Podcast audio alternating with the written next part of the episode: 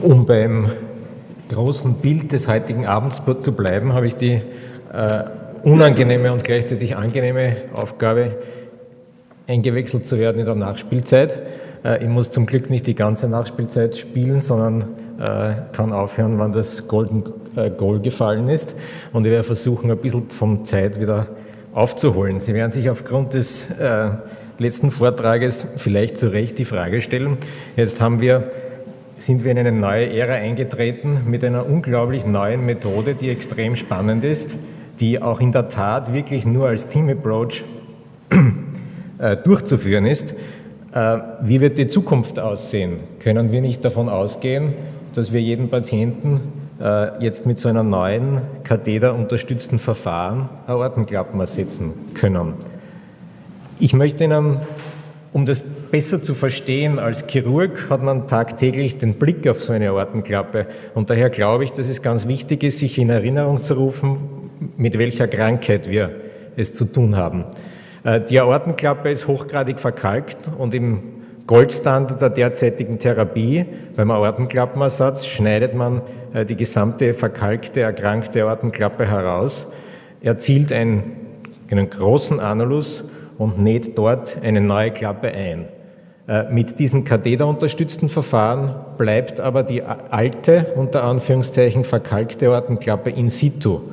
Äh, der Stent macht nichts anderes, als dass diese Klappe nach außen gesprengt wird und verdrängt wird. Und genau das ist der Punkt, warum bis dato äh, inhärent in dieser Methode eine gewisse Anzahl von Komplikationsmöglichkeiten besteht, einfach dadurch, dass der Kalk irreguläre Oberfläche hat und sie zwangsläufig nie hundertprozentig dichte Verhältnisse bekommen können. Äh, sie haben bei solchen Methoden zwangsläufig immer eine Form von paravalvulären Leckagen und das ist der Grund, warum man logischerweise Patienten, die klare Indikationen haben für einen Aortenklappenersatz und kein hohes Risikoprofil haben, äh, nicht einen klassischen Aortenklappenersatz vorenthalten sollte. Sie haben gehört, die Indikationen für diesen Ersatz von chirurgischer Seite, der transapikale Ersatz kommt natürlich immer dann zu tragen, äh, wenn der Zugangsweg über die Leistengefäße nicht gegeben ist, gerade bei älteren und kranken Patienten natürlich eine häufige Situation. Sie haben bereits gesehen, äh, alle vaskulären Formen, die Sie vorfinden können, kleine Durchmesser, schweres Kinking der Beckenetagen, äh, Verkalkungen, äh, bis hin zu wirklich komplett verkalkten Aorta Aszendenz bis in beide Beckengefäße hinunter. Nun, wie läuft ein chirurgischer transapikaler Aortenklappenersatz nun ab? Ganz wesentlich ist zunächst die linke Ventrikelspitze mit einem transtorakalen Echo zu markieren, um den Hautschnitt möglichst zu minimieren. Sie kommen in der Regel mit 5-6 cm Hautschnitt aus. Äh, nach einer Thorakotomie blicken Sie meistens direkt auf die linke Ventrikelspitze, äh, legen dort eine Tabaksbeutelnaht vor, weil das Einführungsbesteck doch eine relativ große Größe von 26 French hat äh, und punktieren über diese vorgelegte Naht die Ventrikelspitze,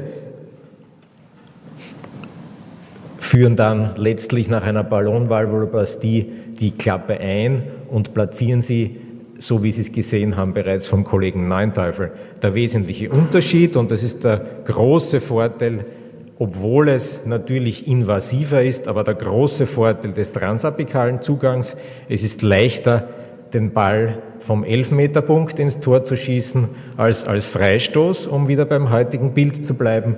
Der Weg von der Ventrikelspitze zur Herzklappe, zum Anulus der Aorta ist wesentlich kürzer und die Positionierung daher üblicherweise einfacher und exakter, als wenn Sie von der Leistengefäßen kommen und eine lange Slackline haben. Nach dem Auswählen der Position wieder das Expandieren des Ballons, das haben Sie gesehen, und natürlich dann nachher auch die Abschlusskontrolle, die zweifellos äh, ähm, werde ich Ihnen ein schönes Bild zeigen, eine exakte Positionierung äh, liefert. Äh, wir sind äh, in der glücklichen Lage gewesen, zu einem der drei Zentren zu gehören, die erstmals weltweit äh, diese Klappe transapikal äh, implantieren konnte. Dementsprechend haben wir auch viel Blutgeld gezahlt, nachdem international sehr wenig Erfahrung war, was einem bei einer solchen Prozedur auch erwarten kann. Die Daten, die ich Ihnen hier jetzt präsentiere von unseren ersten 64 Patienten, beinhaltet dementsprechend auch die ganz erste äh, Lernerfahrung, äh, wo wir auch Lehrgeld gezahlt haben, gehabt haben. Äh, Sie sehen klassische Verteilung, alte Patienten, überwiegend weibliche Patienten, der Euroscore beträchtlich kranke Patienten. Nur noch zur Erinnerung, Euroscore heißt, das ist ein prädiktiver Score, wie hoch die erwartete Mortalität dieser Patienten ist. Und wir haben in der Folge unserer Erfahrung auch teilweise versucht, die Indikationen dieses Verfahrens deutlich äh, zu erweitern. Sie sehen hier, äh, dass wir auch Patienten äh, behandelt haben oder versucht haben zu behandeln mit einem Euroscore von 90 Prozent, also einer Wahrscheinlichkeit bei einer Operation von 90 Prozent zu sterben, was sicherlich retrospektiv äh, keine äh, ganz schlaue Idee war. 30 äh, Prozent dieser Patienten äh, sind Ridu-Patienten gewesen. Eine Zusammenfassung der üblichen Komorbiditäten. Die 30-Tage-Mortalität in unserem Patientengut war 15 Prozent. Betrachten Sie die aber im Hinblick der Komorbiditäten dieser Patienten. Wir hatten eine Stroke-Rate von 6 Prozent, die erstaunlich eigentlich gering ist bei diesem Verfahren. Sie müssen sich immer vor Augen halten, äh, Sie schieben ein relativ großes Device, sei es transapikal oder transfemoral, durch ein schwer verkalktes Gebiet, blasen dort einen Ballon auf und es ist an sich eher zu erwarten, dass Kalkbröckchen abgestreift werden können und zu Insulten führen. Erstaunlicherweise ist es in einem sehr geringen äh, Prozentsatz der Patienten. Äh, die paravalvulären Leckagen, die ich angesprochen habe, äh, über Grad 2 sind auch sehr gering, nur bei einem Patienten. Das größte Lehrgeld halten wir allerdings zu zahlen durch den rein chirurgischen Akt dieser Prozedur, durch das Versorgen der linken Ventrikelspitze, wo wir eine doch erklägliche Anzahl Patienten ganz in der ersten Phase und es betrifft wirklich nur die erste Hälfte der Patienten, wo wir diese Probleme hatten, äh, äh gehabt haben, die Blutungskomplikationen hatten. Die Prozedur selbst ist äh, eigentlich relativ straightforward und kurz. Äh, der Spitalsaufenthalt primär durch die Komorbidität äh, der Patienten bedingt und nicht so sehr durch die Operation.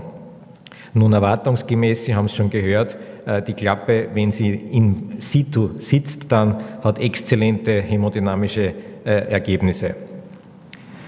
Bezug auf die äh, Überlebenskurve. Wir überblicken nun doch einen relativ langen Zeitraum äh, und Sie sehen einen eklatanten Unterschied in der Überlebenskurve unserer ersten Lernphase und der letzten, äh, dem letzten Drittel unserer Patienten, der primär, Sie sehen es auf diesem Bild leider relativ schlecht, ähm, zu sehen, der primär auf die initiale postoperative Phase zurückzuführen ist. Äh, wir bewegen uns hier bei der 60-Tage-Mortalität in der jetzt rezenten Gruppe äh, bei 86 äh, Prozent, während wir in der ersten Phase einige Patienten in der initialen Phase verloren haben. Noch einmal primär versterben Patienten letztlich an ihrer Komorbidität, den am chirurgischen oder interventionellen Verfahren. Dies ist umso bemerkenswerter, als wir tendenziell äh, in unserem Patientengut wesentlich kränkere Patienten über den Lauf der Zeit äh, eingeschlossen haben, äh, während in der ersten Phase wir eine höhere Mortalität hatten, weil dort die Lernkurve war, sind die Patienten in der letzten Phase auch deutlich kränker geworden von ihrem prädiktiven Euroscore. Ein Punkt ist schon bei den Coronarinterventionen angesprochen worden, etwas, was wir äh, in unserer derzeitigen Praxis eigentlich sowohl in der Kardiologie als auch Chirurgie überhaupt nicht berücksichtigen und das ist die Gebrechlichkeit, äh, die momentan eigentlich ausschließlich aufgrund von äh, Eyeballing und Gefühl des des behandelnden Arztes erfolgt. Hier bleibt abzuwarten, ob Gebrechlichkeitsindizes eine weitere Hilfestellung uns leisten werden, um besser die Indikation für so eine Prozedur äh, stellen zu können. Zum Schluss, was haben wir davon gelernt von dieser Prozedur? Wir sind in den äh, neues Zeitalter eingetreten, äh, dass wir wirklich gemeinsam und darauf, glaube ich, können wir zumindest bei uns an der MOW stolz sein, gemeinsam Kardiologie und Herzchirurgie einen, eine Erkrankung eines Patienten behandeln. Wir sind, äh, und das möchte ich schon mit gewissem Stolz sagen, weil ich das von der österreichischen Szene kenne. kenne. Wir sind, es gibt meines Wissens nur wirklich zwei Häuser, wo so eine absolut perfekte Kooperation existiert. Und meine Vision ist letztlich, dass in Zukunft es zwangsläufig so sein wird, dass unsere Patienten gemeinsam behandelt werden. Und wie auch schon äh, Michael Grimm angeschnitten hat, äh, es ist ein Bedarf und es ist auch dem Patienten völlig egal, wer ihn behandelt. Er möchte ins Krankenhaus kommen und eine Therapie bekommen und möglichst die beste, individuell getaperte für ihn speziell. Dankeschön.